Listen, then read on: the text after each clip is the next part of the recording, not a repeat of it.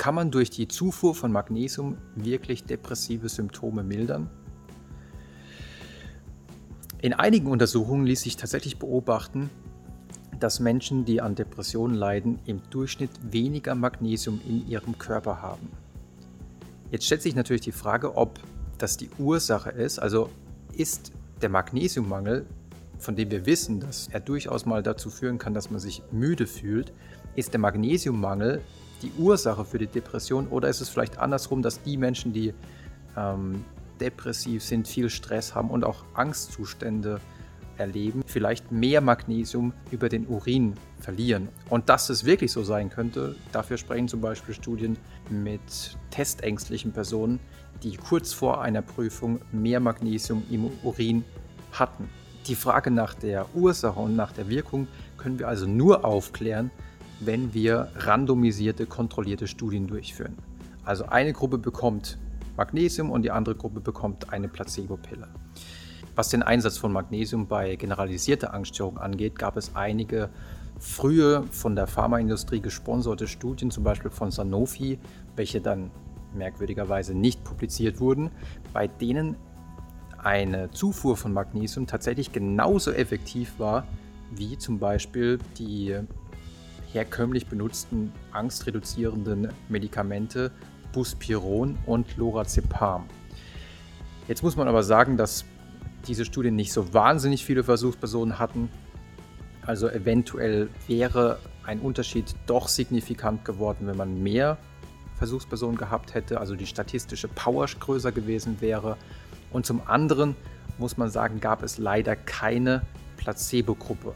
Also man weiß also nicht, ob beide Medikamente in dem Fall gleich gut gewirkt haben oder ob sie eben eventuell beide gleich schlecht im Sinne davon, dass sie beide nur einen Placebo-Effekt hervorgerufen haben. Später wurde immerhin noch eine weitere Studie publiziert, die einen positiven Effekt nachweisen konnte.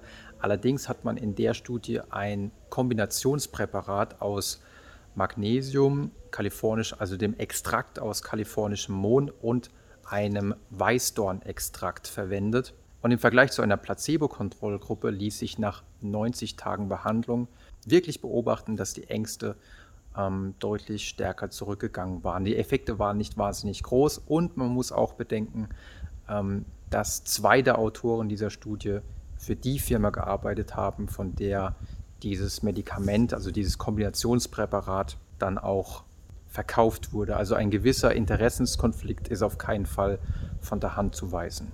Was Depressionen angeht, gibt es zumindest eine Studie, die vielleicht in der Lage ist, die widersprüchlichen Ergebnisse aufzulösen.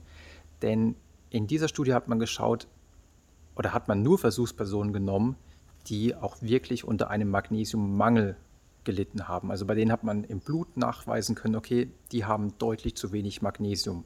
Und wenn man diesen Versuchspersonen dann Magnesium gegeben hat, nämlich zweimal 250 Milligramm Magnesiumoxid, waren die Effekte durchaus etwas größer. Also man konnte wirklich beobachten, dass die Depressivität bei dieser Gruppe etwas zurückgegangen ist. Die größte Schwäche dieser Studie war jedoch die relativ geringe Versuchspersonenzahl. Also hier gab es in jeder Versuchsgruppe nur 30 Versuchspersonen. Nichtsdestotrotz sind es sehr interessante Anfangsergebnisse, die, falls sie sich dann später auch in größeren Studien noch bestätigen lassen, durchaus sehr hilfreich sein könnten. Sollte man sich jetzt also auf Verdacht mit Magnesium-Nahrungsergänzungsmitteln zudröhnen? Natürlich nicht. Also auch diese, wir haben es ja gehört, diese Studienergebnisse sprechen dafür, dass es einen Effekt geben kann, wenn man einen Mangel hat. Wenn man sich ausgewogen ernährt, ist das in der Regel nicht der Fall. Es kann, wenn man zum Beispiel an einem Leaky Gut leidet, kann es sein, dass man trotz ausgewogener Ernährung ähm, zu viel Magnesium verliert. Aber das sollte man einfach dann mit dem Arzt abklären lassen. Prinzipiell gilt, man kann auch Magnesium, wie gesagt, über die Ernährung sehr gut aufnehmen. Insbesondere Sonnenblumenkerne, Cashewkerne, Erdnüsse, Bitterschokolade, Haferflocken, Vollkornbrot, Bananen, Emmentaler Käse, Erbsen, Himbeeren, Bohnen, Brokkoli. Das sind zum Beispiel alles Nahrungsmittel, die relativ viel Magnesium enthalten. Und es gibt natürlich auch noch magnesiumhaltiges Mineralwasser. Das heißt, wenn man da ein bisschen drauf achtet, dann sollte es eigentlich kein Problem sein, dem Körper genügend Magnesium zuzuführen. Abschließend stellt sich natürlich noch die Frage, warum wirkt Magnesium eventuell bei Depressionen oder bei Ängsten stimmungserhebend? Da muss man sagen, die ist die Forschung wirklich noch in Kinderschuhen. Es gibt, man weiß natürlich, dass Magnesium für die Homöostase im Körper insgesamt sehr wichtig ist. Man weiß, dass es ein wichtiger Calcium-Antagonist ist und damit auch darauf einwirkt, an, in den Nervenzellen, welche Neurotransmitter ausgeschüttet werden. Und ein Neurotransmitter-Ungleichgewicht wird ja häufig bei Depressionen als Ursache diskutiert.